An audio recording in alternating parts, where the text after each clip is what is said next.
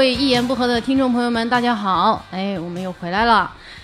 这期节目呢，我们延续上一期，就是带家人去旅行主题。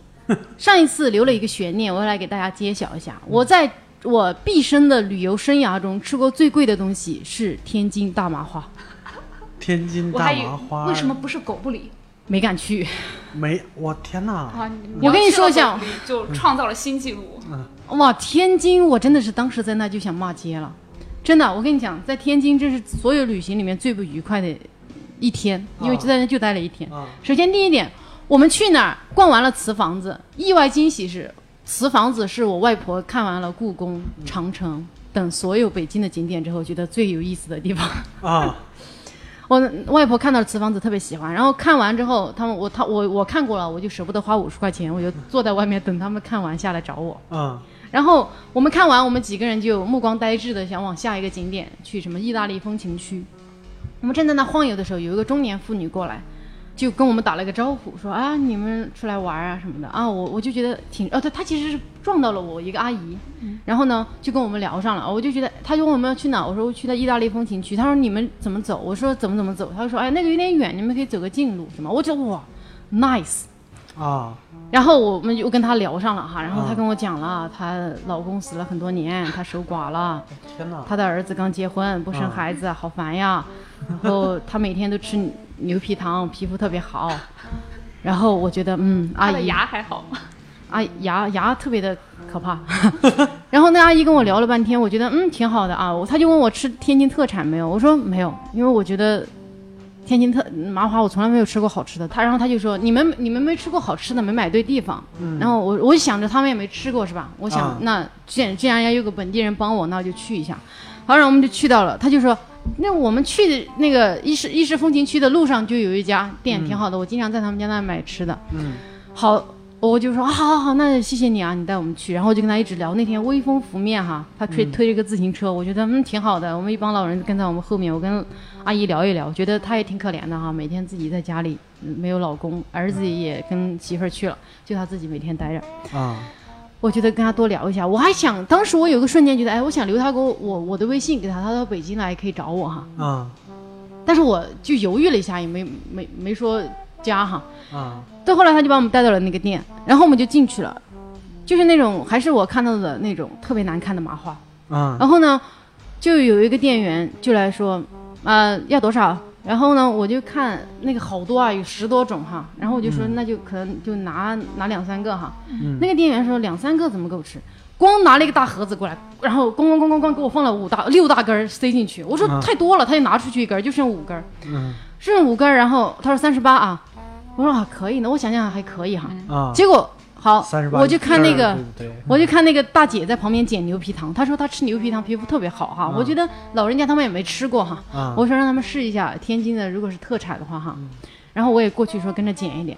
我正在捡的时候，那个又有个店员过来，哎呀，捡那么慢，我帮你们捡吧，哪些好吃我知道，咣咣咣咣咣咣又给我塞一摞进去，然后就这两样东西，就是可以了吧？我说我想我我想说太多了，但是呢，太速度太快了。吭哧吭哧把这两盒东西拿过去，就开始在那称，然后称完之后告诉我三百八十多，就那怎么算出来的呢？天哪！就那五根麻花，再加上那几个牛皮糖，就主要是糖利润高。是吗？不是麻花是一斤三百三十八块钱，哦，那一根儿就两三斤，对不对。对？天哪！然后我说太多了，太多了，你这个故事告诉我们，一定要学会拒绝。啊真的，我说太多了，你给我减掉几根儿。然后那个店员特别生气，跟我说嗯你们那么几个人，两根够吃吗？我说就两根儿，减了两根之后还是两百多块钱，啊就说三根麻花只呃就对，剪了两根之后是两百六十多块钱，啊！就说那三根麻花是一百块钱。哦，那糖就是五十多块钱一斤对我糖我根本没问价格，因为我当时想那阿姨天天吃的也不至于贵到哪里去，对吧？啊！我也没问。然后呢我出来之后，我觉得我靠你有没有可能就是碰到托儿了呢？对，我也觉啊，得。对啊，对啊，就是托儿啊，这就是我的主题啊。然后我就等出门的时候，我就想，我靠，这也太贵了，太贵了。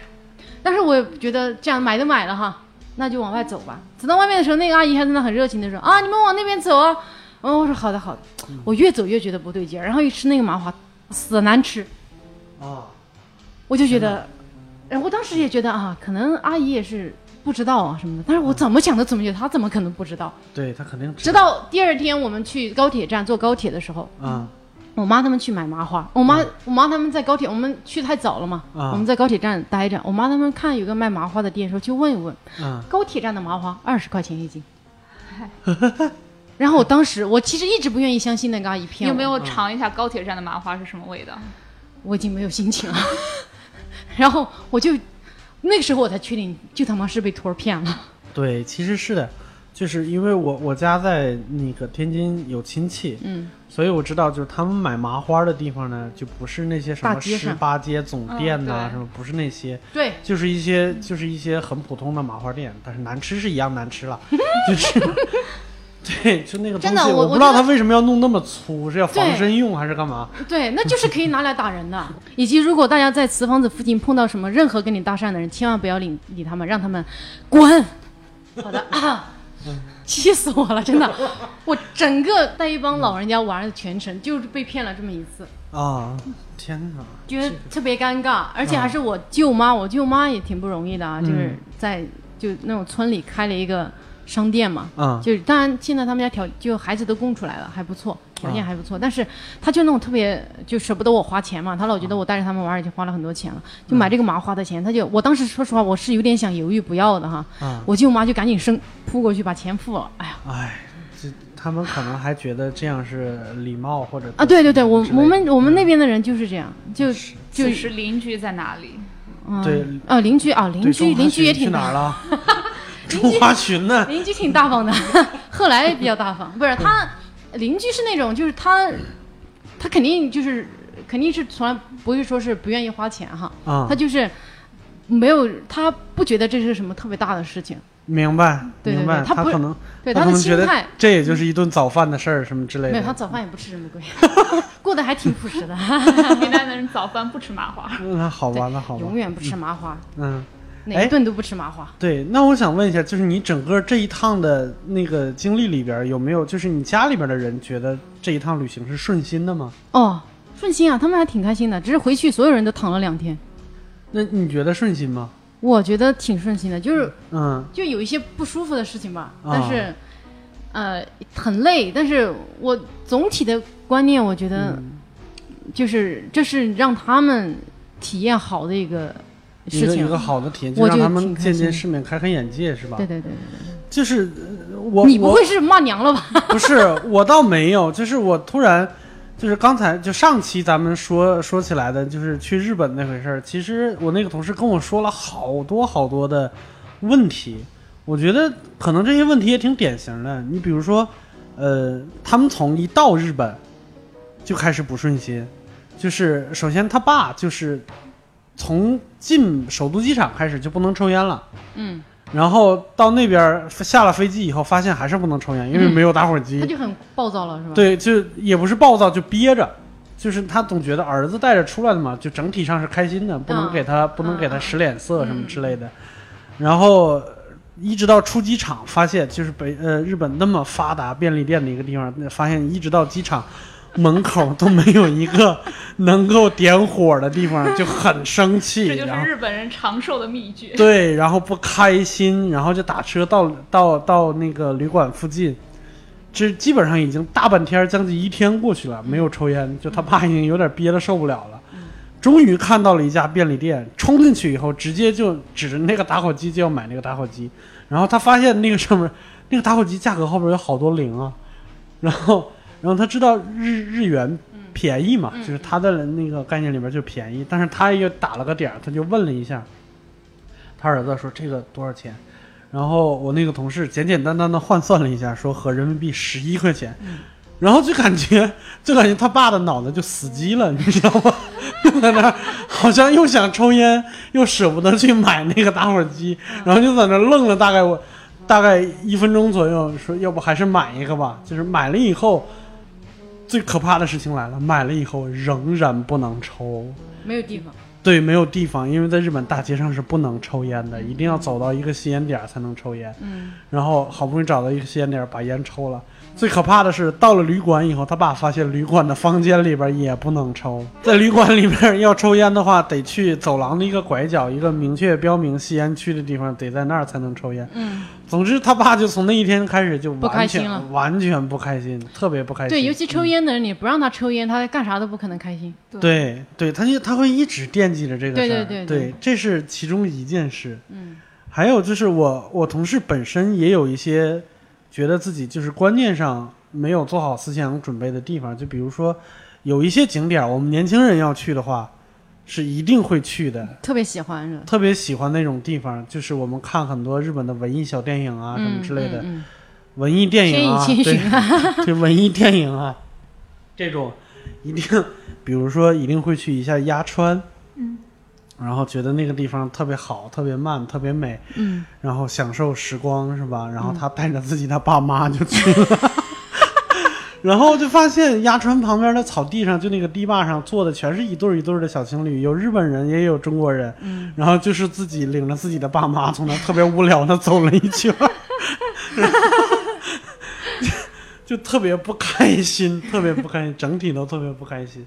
然后一直到最后一天，他给自己最后留了一天空闲的时间，自己休息是吗？不是自己休息，就是要买买东西，买买纪念品什么的，啊，就那种。嗯，然后他爸妈就说：“那我们去迪士尼乐园吧。” 然后他一下就懵了，我天哪！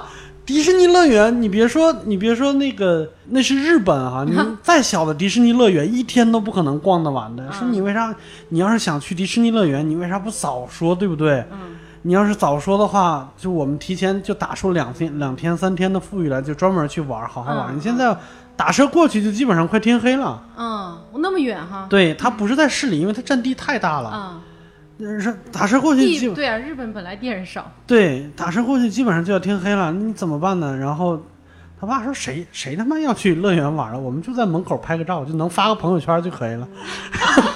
浮夸，对，然后他才发现他这么长时间以来做的各种路书、各种计划，全他们都全都没有用。对，而且他们不喜欢对，完全没有打动自己的父母，啊，就他们可能就是要那一张照片儿。是对，这个这个是对最这个很重要，所以如果有朋友带自己父母出去玩，也一定给他们好好拍照片，然后给他们洗出来，在淘淘宝上找家店给他们洗出来，找个相册帮他们装起来寄给他们，他们会很开心。对发到 QQ 空间去，而且我觉得选地方很重要，就是如果他爸真的是一个抽烟的，就是你当时选的时你候，别去日本，对对，对，不要你去泰国，你随便弄。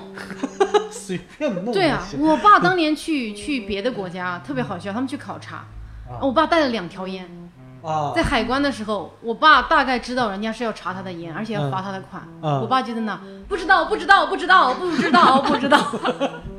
后来人家觉得他完全无法沟通，就把他放走了，他的烟也带到那个国家。就他们所有一个考察队，只有他一个人把烟弄过去了，其他的人还被罚了，有个人被罚了一千四。呃，是抽不惯当地的烟，对吧？呃对他们可能觉得国外买烟也贵，他们也习惯抽对，云南人抽烟很挑。嗯，对天哪！而且，嗯，我觉得，呃，就是我感觉年轻人旅游看到的北京跟他们看到的北京是不一样的。对，你比如说当然不一样。，年轻人基在北京记住的基本上是三里屯儿，对吧？啊啊，嗯对，真的，他们我带他们去三里屯，他们就是看看高楼大厦，觉得哇好高，然后一直一直拍，一直一直拍，啊把那个东西拍下来。他们对北京二环这些矮房子，我奶奶觉得还没有我的房子好看。他根本没有兴趣。他我之前带他们在南锣鼓巷逛了一圈，他们就觉得我疯了，为什么要带他们到这种地方来？对，就我们看这些胡同啊、平房是带着，就是有一有一副有色眼镜，叫做文化。对，他们是不看文化的话，他们也没有那个背景知识，他们也不希望接受那么多的背景知识，所以他们根本就对就对这个东西完全就不看。对我那天还有点想带他们去一趟酒吧，啊，哇，然后我妈他们说算了，我我其实我有点想把他们带去酒吧拍张照，有点好笑。对，然后我我奶奶还挺愿意接受新事物的，比如那天我带他们在南锣鼓巷逛的太累了，我带他们到星巴克，然后点杯咖啡，啊。六个人点了一杯咖啡，啊。然后我就让我奶奶尝一点，我奶奶尝尝上觉得嗯感觉糊了，哎，你刚刚说带酒吧，我脑海里脑补了一张照片，就是如果你带你奶奶去酒吧，然后给她点一杯酒，让她整得很朋克的感觉，拍一张照发微博、发朋友圈。很高是吧？有点折磨他了。哎，反正但我觉得我奶奶算是接受新生事物比较强的人了。她就啊手机一个字都不认识的人，生要玩智能手机。我在那教她，我说怎么发语音什么的，但是就真的是太难了，你都不认识字儿啊，她都不知道，就是相册里的照片跟微信里的照片是，不是同一回事儿。啊，就是他他会觉得要么就横横着翻，要么就竖着翻，但是他不知道哪个是横着翻，哪个是竖着翻的。然后我那天给他说，我说你，我说你这个，你这有些照片，比如说我二叔发给你，我说你的内存没有多少了，因为他经常拍啊，我奶奶照片一打开全是他的自拍，太厉害了。而且是双下巴那种自拍，他不会仰角拍，哦啊，那个俯角拍。然后啊。我我那天我就说我帮他清内存嘛，我说你这里面照片太多了，然后我说我二叔给你发的我也删，他不能删不能删，因为我二叔家生了个孩子嘛，啊，他就说不行，我要每天看看顺顺的照片。啊。就是他现在在帮着我三叔家带带孩子嘛，我三叔家也生了个孩子，就是呃叫晨晨，他就每天带那个晨晨，然后呢，但是他就是他休息的时候，他就翻翻顺顺的照片看一下。就是我我觉得我奶奶还算是活得比较愉快的，，我觉得我觉得真的感谢时代吧。你刚才说不认识字，就是还要玩智能手机，但是你想没想过，他只能玩智能手机。嗯就如果智能手机没有演化成今天这样的话，你记不记得。在智能手机之前有一种手机叫黑莓？嗯嗯，那个是我们最初想象我们最初想象的智能手机的样子。嗯那个你想给一个不认识字的老太太玩，不可能的。而且你知道，嗯我觉得最让我难以接受的就是，我们划个字，你我们点智能手机这个事情不难吧？嗯你知道我奶奶那个手有茧，很粗糙，啊，识别不出来长识别不出来，因为那感觉就像是、就像一个爪子或者一、啊一个硬的东西放到了啊，手机明白明白，你嗯，没法 touch，明白明白，哇，就很他就经常他点，他说怎么感觉你们的手点了很灵，我的点了就不灵，我就给他找找一个特别软一点的手指来点，明白，就就是现在的屏是电容屏，它是需要通过静电来识别的。嗯。最早有一有一有一种特别粗糙的屏叫电阻屏，嗯。就那种屏是必须得用绝缘的东西来点的，就是啊我们以前拿一根塑料笔笔戳戳戳戳戳的 那个年代，嗯那个它可能用着更灵敏。嗯，对，哎，你们带孩父母去过上海没？哦，我我是中考的时候，我妈还有我姐还有我侄子，嗯，去上海上是吧？哇，我觉得啊，如果有人要带自己的父母去玩啊，嗯去一趟上海，一定要去一趟东方明珠塔，那是我见我所有的这些亲戚笑得最开心的地方。啊，就是，就你在小地方，你永远不可能站这么高，看这么远，明白看到那么漂亮的夜景。啊，然后还有是它东方明珠塔有一层是透明的嘛，对对，我去，这个时候你就体现出来这个人的不一样。我我我外婆哈，拄着拄着个拐的人，你觉得她胆子应该很小，啊但结果她特别开心，看到那个透明的东西，嘟嘟嘟就跑上去站着了。然后我妈站在那躺着，让我给她拍照，我妈也特别开心，我不知道为啥，就感觉大家一到那儿都兴奋的不行。啊，我妈就躺在那，各种就弥勒佛的各种造型摆，然后让我给她拍照。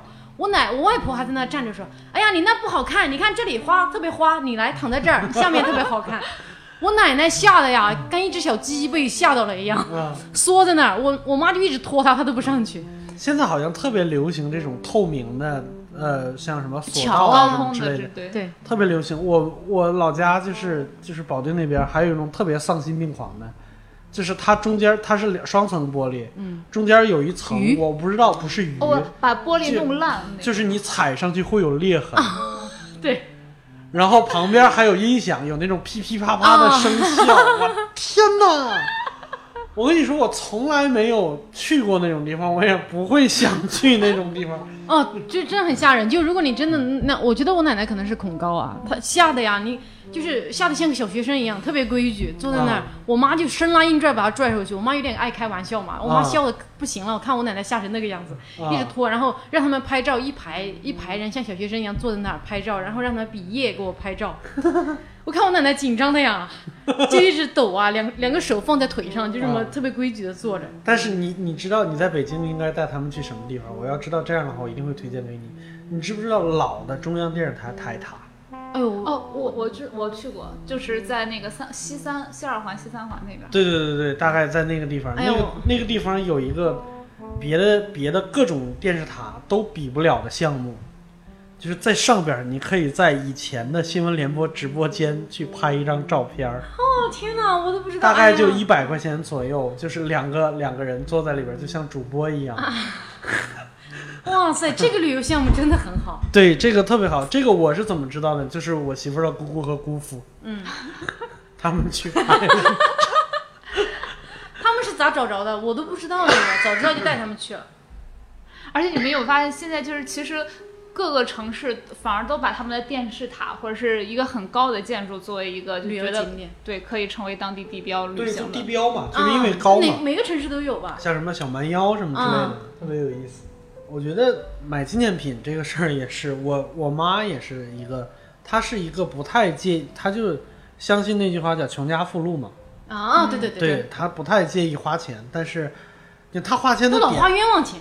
对她花钱的点也特别奇怪，就是我妈是特别喜欢逛那种旅游区，然后那种。就是那种开发过度的那种商业街，她特别喜欢。嗯，她到了一个地方以后，就比他比如说我要带她去个什么古镇，然后我说这个古镇不太好，这个古镇太商业化了，然后看我妈眼睛里边就放光了，你知道吗？就去那种地方。他又可以买很多浙江义乌的东西了。对对对对对，就就去那种地方，就去那种地方。哎、我插一下啊，就是我之前去过一个地方，就是这葫芦岛。葫芦岛是我媳妇儿的同事，他家里边开了一个农家乐。嗯他那个地方基本上就是没有开发的，就有一片野海滩。嗯，然后我同呃我媳妇同事的爸爸会带着我们去挖一些什么，呃什么八爪鱼啊什么之类，回来还可以做，特别好。哦但是我们去下海滩的时候，就看到那个海滩边上停着一辆京牌的车，然后我我们往下走，上面下边上来一波人，就是然后就那个那个一个北京大爷的那种，光着个膀子在那儿，这什么他妈地方，连个卖水的地方都没有。就是你就知道每个人的需求真的不一样。对对对，我妈就特别喜欢去那种商业街她，喜欢看繁华，看灯对光。对，看看各种，还不是那种就是像什么上海南京路什么的，她不是那种地方，她喜欢去古镇里边的卖特产的哎地方。上海那个叫啥？呃，城隍庙。啊，对我奶奶开心的要飞起来了。对，上海城隍庙，我我妈就真的是去了一趟凤凰，景色什么的完全不在乎，就是买就喜欢那个古镇亮对买了将近二十条丝巾，那我觉得你妈，你最适合带你妈去那个义乌，对，对，又便宜，对吧？对直接搬过来。就关键是你这个东西如果摆在一个摆在一个就是地摊儿上市场里地摊儿上，他还不看。他要看高档的。也不是看高档的，就是我妈她到一个地方，她最喜欢的地方就是批发市场。批发市场，他买去送人是吗？对，就前一段时间我妈他们去长沙，我媳妇在长沙，给她安排了一个旅馆，那个旅馆条件特别差，特别差。我说我就我有点生气嘛，我说你给他们安排一个好一点的旅馆，怕什么的？我说这旅馆差成这样，我媳妇说没办法，就是那个批发市场附近只有这一家旅馆。我我就明白什么意思了。我说那好吧，那好吧，就真的我妈年轻的时候就是大鹏之花，你知道吗？就特别喜欢大鹏，在 不是不是主持人大鹏，是有一种批发市场叫大鹏。呃我知道，我天哪那边是，不是特别热？还是有空调？没怎么可能有空调呢？就是特别热，就批发市场。你而且他他那个时候，在他年轻的时候，北京有很多个像什么天意小商品批发市场，然后什么呃六里桥公主坟儿什么的尾货市场什么这些，他全都倍儿熟，真的，他真的大鹏之花，特别喜欢。我家里边毛衣针儿上千根，我觉得，我觉得真的，你带着老人家玩儿吧，咱就不能驾驭他们的审美，对，是的，就顺着他们来，他对对对们自己要喜欢什么就干什么。我觉得，你比如说我那次，嗯我觉得颐和园，如果要带家人玩，颐和园肯定必须去的嘛。嗯，就以前毛主席也住过，慈禧也住过的地方，对带他们去看一下。然后那天我，因为我觉得我也不不太了解，是吧？嗯我找了个导游讲一下。啊，这个是我被骗的第二个事情。然后那天在颐和园门口遇到一个中年妇女，是个导游，然后啊，他说可以呃给我们免，就是就他帮我们买票可以便宜一点嘛。然后好，然后她给我们做导游一百块钱，我觉得也还行，是吧？嗯，啊。那你要给我，然后后来呃就就聘用他了嘛，然后就带着我们进去。嗯然后呢，我发现他的山东口音太重了，嗯。就我不知道他怎么考上这个导游证的。啊，从进去啊，他就一直在那，他跟我说的好几个词儿，我当时都笑炸了。他说的，就是呃，比如说说以前哪个皇帝的门口那个是五个莲花，啊，呃，那个皇后的是三个莲花，然后讲个什么什么，反总而言之，他最后说出来的结论就是，以以前皇家结婚呢讲究一个门当户对。然后我我我觉得我我妈他们听的也挺开心的啊，我也没说啥。然后接着往前走，往前走，然后哎，我觉得他们实在太会扯了，说嗯，就是这个以前为什么在颐和园里面种种种那么多海棠呢？因为啊海棠代表了富贵满堂，子孙子孙满堂。我说我靠，高血糖也可以啊！真的，我我不太，因为我以前让别的导导游带过我，没讲这些玩意儿，这都是些啥？然后好过一会儿，最奇葩的是到中间，这个导游跟我说他太热了，太晒了，他打算先回家休息，她让她老公来给我们讲，然后她老公就上场了，我发现她老公是个结巴。你门当户对嘛？她老公啊，去就她老公基本上就跟我们讲了一开始那几句话，包括我们、我们跟他一起站在那个树下面，然后跟我们讲了很多，说啥？他最后我感觉他有点像那些国学大师啊，跟我们说，女人最重要的就是要让自己过得快乐。你看慈禧，她过得很快乐，她会保养自己。你挣那么多钱有什么用呢？你拥有一个国家又有什么用呢？你让自让自己开心啊！你看慈禧，她为了保养付出了很多，但是这个是我把她那些结巴的过程去了哈，付出了很多。你知道慈禧每天都喝人奶吗？她养了很多个奶妈，给她每天喝人奶，然后就就是坐在那儿跟我们讲慈禧的人生哲学，啊，讲慈禧这样一个女人，就是女人要为了自己的幸福努力，这都是不但知道前提是人家慈禧有一个国家呀。对，养了很多男宠。这都这都不是，这都不知道是从哪些小报里边看来的。然后我在那听着听着我就崩溃了，我天怎么办？我的钱肯定是被骗了，但也没有办法，因为我又不想让我我妈他们知道被骗了，一被骗了他们心情肯定不好了。然后后来就反正他就他最后的作用就是帮我推着轮椅，因为我外婆要坐轮椅，啊帮我推着我外婆帮我们推到了另外一个门，我们就出去了。真的，哎大家。而且颐和园这些门口都说的是先先讲解后收费啊，我当时也不好不想跟他争啊，因为我觉得跟他争这个也没用，你最后还是要给钱，弄得自己不开心。对，但是我提醒一下大家，如果遇到颐和园门口这种傻导游，千万不要跟着去啊！我奶奶的哲学是这样的：不要自己找导游，就跟着别人蹭导游，因为你只要不找导游的话，整个园子里的导游都是你的。你想听谁就听谁，谁好听就听谁啊！你如果自己找了个导游的话，讲的好讲的坏，你都得跟着他跑。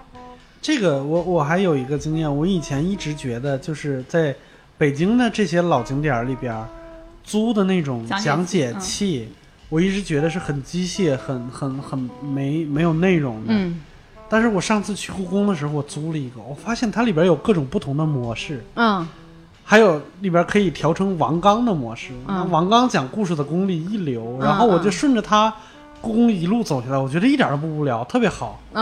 所以哎你走到哪儿他讲到哪儿吗？对走到哪儿讲到他可以定位，然后它可以定位的。哇哇哇，就是它每一个大殿门口都有一个接收器，你离那个接收器大概从从几十米的时候，它就嘣儿突然跳过去了。有的时候上一个景点还没聊完，然后你走的太快了，它就会自动跳到下一个景点去。哇塞，这也挺好的。而且最酷的是，就是在那个在那个故宫的珍宝馆里边，有很多珍宝也有单独的介绍。你只要站在那儿是吗？对对你只要站在那个展馆附近站几秒，然后他就会开始给你讲。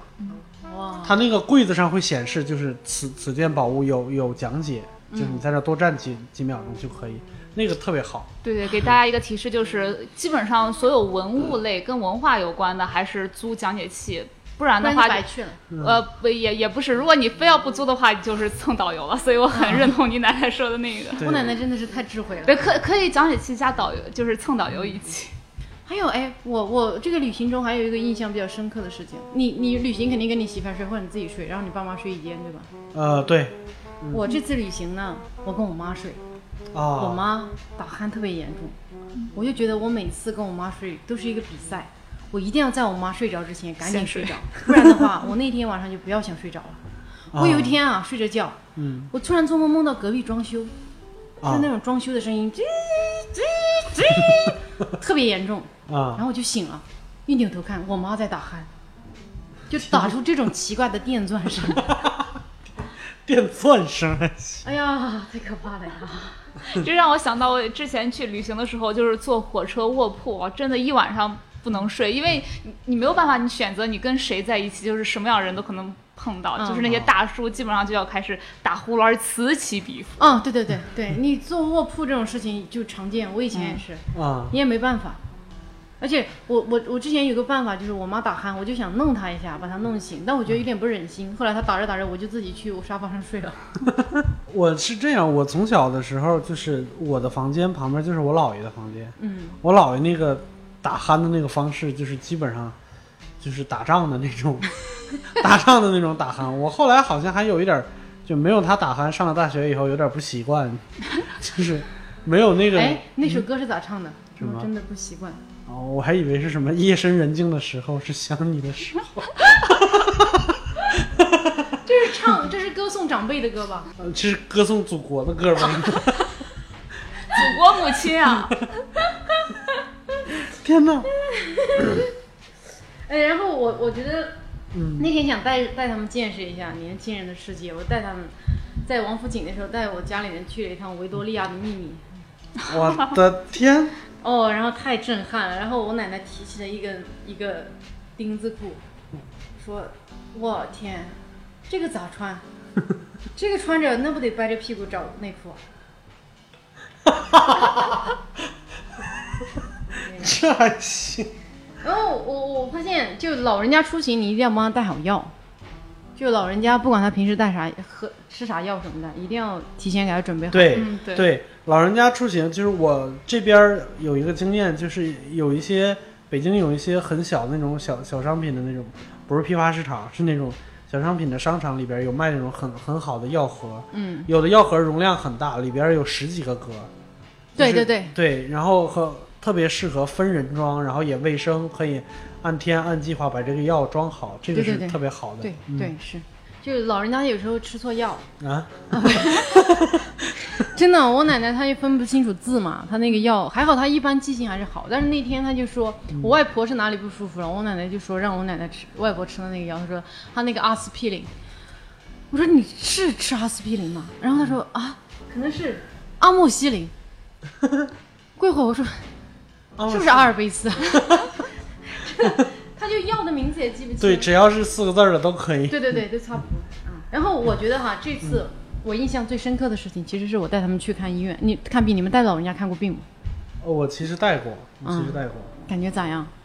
就还好吧，因为我在我在北京时间也长了嘛，也呃以前干行政也曾经带同事看过病什么，所以经验稍微丰富一点，嗯所以嗯还没有什么太太不愉快的经啊，就是我主要我带的人太多了，啊，对，我一天跑三个医院，好吓人。然后我真的，就就我不知道哈，就可能咱们的听众里面很多的人，父母也有什么腰椎间盘突出这种病哈。嗯我发现大家一定要慎重，如果你到北京来看病的话，因为但凡一般的医生，他都会一定要让你要手术。嗯因为手术其实当然你肯定会有好转，嗯但是手术完了之后，他要再再突出什么的，依然、依然的就嗯就你们要考虑好，到底是保守治疗还是怎么着。反正我带着病人，哎呦，就是那种心情吧。上个医生给他说你这个特别严重，一定要做手术，不做手术，你可能过几年就废了，就瘫了。我、靠，对，然后再换一个医生，可能觉得就你，我就去挂了一个别的别的医生，医生又觉得说还好，还好，嗯，说你就就就是平时少少拿重的东西啊这就看医生见没见过世面了，是吗？呃不，还有是因为这种 就是骨病啊，或者其他的，就只要不是癌症，或者是嗯就是非常就是机理很明显的症，人就是医生都模棱两可，就是怎么治其实都有，但关键是要病人最后自己下决定。明白明白。哦，对，嗯那这个我还我还我我印象最深刻的是有一次带我姥爷看病，我姥爷现在已经九十多了，他是一个非常注重养生的人，就其实就是翻译过来就是非常怕死的一个人，对，所以他现在真的有一点小病小灾就马上要去医院，嗯马上要去医院。然后他有一次可能就是有一点点干眼症，就眼睛里边磨得慌，特别疼。嗯，然后我看了每天都这样呀。对看了几家医院，不是他还有一点点沙眼，就是有异物感。我是因为戴了隐形眼镜，确实有异物。对，然后他那个就必须必须要去同仁医院，因为他在我们那边看了两家医院，他都说治的不行，嗯，要去同仁医院，然后我就提前帮他挂了号，然后带他到医院。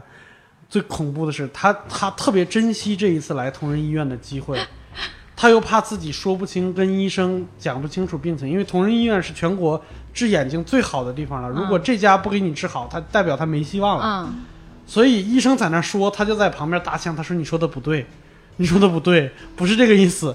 我跟我跟你说，我自己分析过了，不是这个病。”然后那医生就说：“没事儿，大爷，你知道，你知道我你我你这个心情我理解，但是你这个病真的没啥，不是，肯定有啥，肯定有啥。”我天哪！就那次我真的就后来医生有点疯了，就医生说：“那那你说啥病？你说啥病？我给你照你的病开药。”然后然后他就不说话了。嗯，哎，确实 带老人看病有这个问题。我我当时带那个带我奶奶他们去看病，尤其我外婆，医生一问你这个啥病，他就跟平时像跟我们抱怨一样，就开始开始敲自己的肩膀。啊哎呀，我这个病啊啊啊啊！天哪，医生就崩溃了，说你有病说病，就态度就弄得特别不好嘛。啊然后那天就弄得都挺不愉快的。啊然后我觉得我带他们看了这几天病啊，我有一点经验。嗯就是大家如果要去带父母看什么腰椎间盘突出去那个积水潭医院的话，啊大家尽量在网上挂号，不要去找黄牛，因为我找黄牛特别吓人。我找黄牛挂了一个专家号，花了五百块钱，然后因为哦另外一个小哥哥在我旁边坐着的，他买一个专家号花了一千块。啊。在我旁边有个小女孩，我问她你是哪里挂的号，她说啊，我就是刚才十点多在楼下的挂号机上挂到的。啊。所以大家一定要，你就呃，因为积水潭医院的黄牛特别多，嗯。所以大家尽量你早一点去，特别早的去，在那挂号机上就是可以挂到好。嗯所以不要那么害怕说一定要说呃找黄牛啊什么的，就自己先试一把。有看病也要有有点规划，因为我这个是太太着急了。我妈他们没有什么规划，说哎我要来北京，五月二十九号跟我说，六月一号就驾到了，我就没办法，我只能去找黄牛。对 对对，大家如果要带父母到北京看病啊，一定要提前规划好。去旅游也是这样，提前规划好，你跟他都省事儿一些。但是主要还是按照老人家的喜好来，不然对你会很痛苦。哎，那这么长时间，你这次是十天是吧？你觉得这十天里边有没有什么让你记忆很深刻，就是没有那么多负能量，有没有正能量的事儿？我觉得印象比较深刻的，就是他们在东方明珠塔上笑得特别开心。我妈说好多年就或者说从来没见我外婆那么开心过，明白？哇，笑得特别开心，嗯还几个人跟我比耶，虽然比的特别不标准，但是你能看出来就是那种已经憋笑了，是但是还是笑得很开心。还是解放天性了？是吧对你还是要带他们去他们喜欢的地方。对我，我到这儿我要给刚才那个去日本的悲惨的故事一个稍微好一点点的结尾，是吧？就是我那个同事到最后一天晚上把自己的爸妈安排好了以后，他觉得这一趟不能一直这么悲惨，对不对？然后就要自己逛一逛，然后他就到了酒店楼下，就那种小河边儿，然后那种居酒屋，就自己要了酒，然后要了菜，就还有人在旁边唱歌，他就觉得想休息一下，然后想想放空一下。然后这个时候，他妈给他来了一个电话，说你干嘛呢？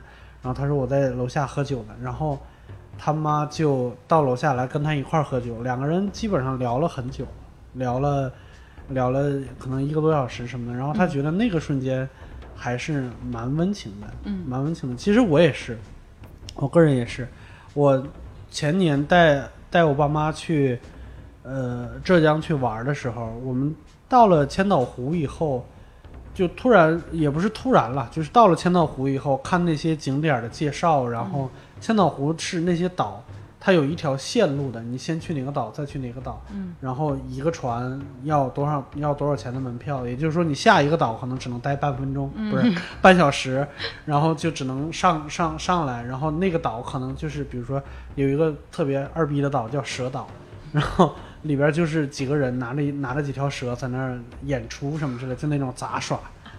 就是到那儿就觉得肯定特别没意思，而且每个人都特别贵。当时我们做了一个决定，就是我在千岛湖那边租了一辆车，然后做了一次，呃，环湖，都大概开了二百公里吧，就是一天的时间。嗯，千岛湖环湖非常有意思，就是它它的地形地貌在在变，有的时候还要穿过一些湖面儿。嗯，啊、而且它整个环湖都有一条就是跑步的那个步道。嗯，所以它整个环湖的景色都非常好。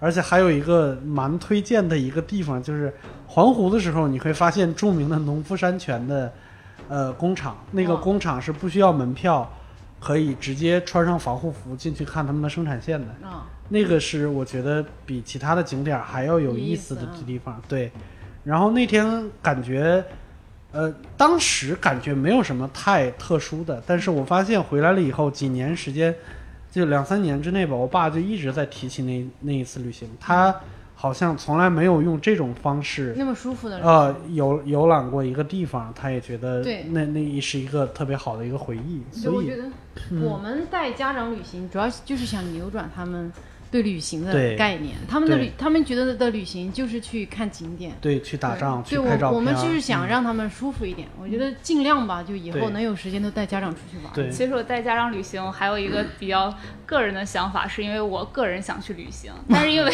没有经费，不不是不是是没有时间，因为其实大多数的时间还是在工作。你要是其实像五一黄金假期或者是十一的话，就只有五天七天的，也比较紧张，而且到时候全国都是人山人海，所以我我是很想要每年春节带他们去旅行的，嗯。觉得春节假期比较长，但是因为。就是我妈，她是自己开了一个门店，就春节是最忙的时候，嗯，最挣钱的对，时候。她。也走不开。嗯然后我又记得我大四那一年，然后那个时候是，可以是严格意义上来说，我带我爸出去旅游，而且是瞒着我妈，就是主要是因为当时我个人十分想去那个湖南湘西嗯。去玩。湘西对。凤凰，对我我嗯。我爸当时也是 心情不太好，然后就是说我悄悄带你离家出走吧，对，你看我湖南人的女婿是吧？一说湘西，我就常德亲切。凤凰，对。对对，然后我当时说张家那个，那咱俩就偷偷的去走吧。然后，因为我妈是不太希望我们俩经常出去玩的，然后我就他觉得浪费钱还是怎么着？就是都都有吧。嗯然后我就跟我妈说，就是我回学校，然后就是我爸也跟我去，然后中间因为我是从山东到西安会嗯经过河南，然后我跟我妈说，我们中间去洛阳啊、开封玩几天，然后就去回西安去学校了。嗯然后实际上是我们悄悄的买了去湖南的车票。嗯而且之前一切都很天衣无缝，过程中就包括我妈就是来打电话呀、查岗啊，我们都口径一致。嗯然后临走的时候，我爸把什么门票啊、什么之前的销车票对都给我，然后就说你留着，不要让我妈看到。但是最后还是漏了，就是他最后回程回山东的票是在他身上的。哎呀，啊，对，我以为最后是在 QQ 空间里面发现了一个湘西的文件夹，没有没有，然后最后大概是在两个月之后，我妈收拾房间的时候看到了那一张车票。啊哎呀，离婚了吗？后来 然后我妈过程中还问我们。河南好不好玩？少林寺好不好看呀？我说嗯，好看好看。哇塞，那现在如果如果说再再来一次有这样的机会的话，你还会带带爸妈们他们再出去旅游一趟吗？我肯定会，我还是挺想带他们出去玩儿。但是我觉得呃你们在旅行过程中有没有什么比较忏悔的地方？觉得做的不好的地方？肯定就是发脾气了。我哎呀，对我其实平时是个脾气挺好的人，对但真的是旅行过程中压力会很大，嗯然后就会、就会发脾气。我记得我有一次，我到现在有点后悔，就是当时我带我妈在医院看病，啊。我妈在那个医生的诊室里面坐着，啊。然后医生的诊室嘛还挺安静的，我、啊医生在给上一个病人看病，我在那陪着我妈，啊。然后我妈在那玩微信，她点开了我今天早上发给她一条声音特别大的微信，啊！然后你就还不公放，声音就特别大，我当时就特别生气，我说妈你干嘛？就这样说了一句，然后我妈就像个小孩一样，赶紧把手机给收进去了。对哎呀，我就挺后悔的，我觉得我其实可以再换个方式说，哎对妈别这样哈。但是我当时就着急了。对我们好像都都挺擅长这件事儿的，就是跟自己更亲近的人发脾气。对，我我比你还我比你还更厉害一些。我因为比如说在浙江玩的时候，我们是租车嘛，嗯所以一直是我在开车。我发脾气的时候是有一点涉嫌危险驾驶的，啊、所以就我妈会，我妈不是什么好脾气的人，嗯我发脾气的时候她会给我呛回来。啊但是我当时就感觉我确实太冲动了，比如嗯说踩油门或者踩刹车什么之类的，就有一点猛。啊然后我现在回想起来，即使是我妈就当时就骂过我或者怎么着了，嗯我仍然做那个举动是让整个车的人都不舒服的。对对，这个是挺挺操蛋的一件事好。好，你再忏悔一下，我觉得我 不应该瞒着他没妈。不是，就是因为 其其实平时生活中，我和我的原生家庭的关系也不是特别好，就是平时就哇脾气挺大的。嗯，就是不分旅行中还是生活中。啊，那就没有什么好忏悔的，对他们一直都那么恶劣。对，是这样的。哎呀，对，反正总之做这一期节目的目的就是让大让大家哈，如果有时间，不要不要，我发现好多年轻人特别愿意把钱花在自己身上。嗯，我觉得花一点钱在父母身上，比如我最近之前本来挺琢磨着给自己买个东西的，突然脑子一转，我就给我爸妈买一个 iPad，因为他俩一直不想要这种东西，他就是觉得我我又浪费钱，他也不玩儿，他忘嗯看电视就好了。但是我想到看电视是别人控制你看什么，嗯，如果你有个 iPad，你可以看很多东西。我就想让他们精神世界丰富一点。我父亲节还给我爸买了好几本书，给他寄过去。就是我觉得小的时候是父母带我们看世界，等我们大了之后，还是要尽自己所能，让他们拓展一下他们的世界。没错，没错。我就是给大家一个建议，就是还是希望大家能带自己的父母出去玩一玩，但是呢。去之前一定要给自己做好心理建设，真的这一路上什么事儿都有可能发生，对，什么事儿都有可能，而且不要按照你自己的喜好来强加给自己的父母。对，嗯不要像月就记着圆一样，自己想去哪儿带人家去哪儿。对，没有，我我爸也是一直想去湖南韶山瞻仰一啊，下对，没没错，没错，没错，这个就记着一句话，哎，我要说鸡汤了，你们及嗯。及时拦着我啊，就是凡凡是爱呢，一定是超越价值观的。嗯，所以你自己的那些底线放在你父母身上是不管用的。对对对，对，要设身处地的为大家想一想，这趟、这趟旅行可能才会更好受一点。嗯，哎呀，也许有完蛋了，收视率、要收听率要巴拉巴拉往下降。这这才是我们本期的点睛之笔。哎，对我们就是这样一个正正正正能量的电台，自己都可怕了。自己说的都心虚，我天哪！好，正能量的电台，嗯好，一言不合，欢迎大家的收听，感谢大家。如果你们对我们感到有兴趣，想看我们更多的线下节目，请关注我的微博“单口喜剧演员小鹿”，然后顺着我的微博摸到了单立人喜剧的微博。再顺着单立人喜剧的微博，你可以查到单立人喜剧的微信，其实也就是单立人喜剧。大家关注我们之后，可以看我们更多的演出啊，因为在演在舞台上的我们跟在电台里的人完全不一样啊，至少化了妆啊。好，非常感谢大家，再见，。拜拜。Hey, yeah, I wanna shoot, baby. Shoot. Ooh, how you doing, baby? No, not you. You, the bow-legged one. yeah. What's your name?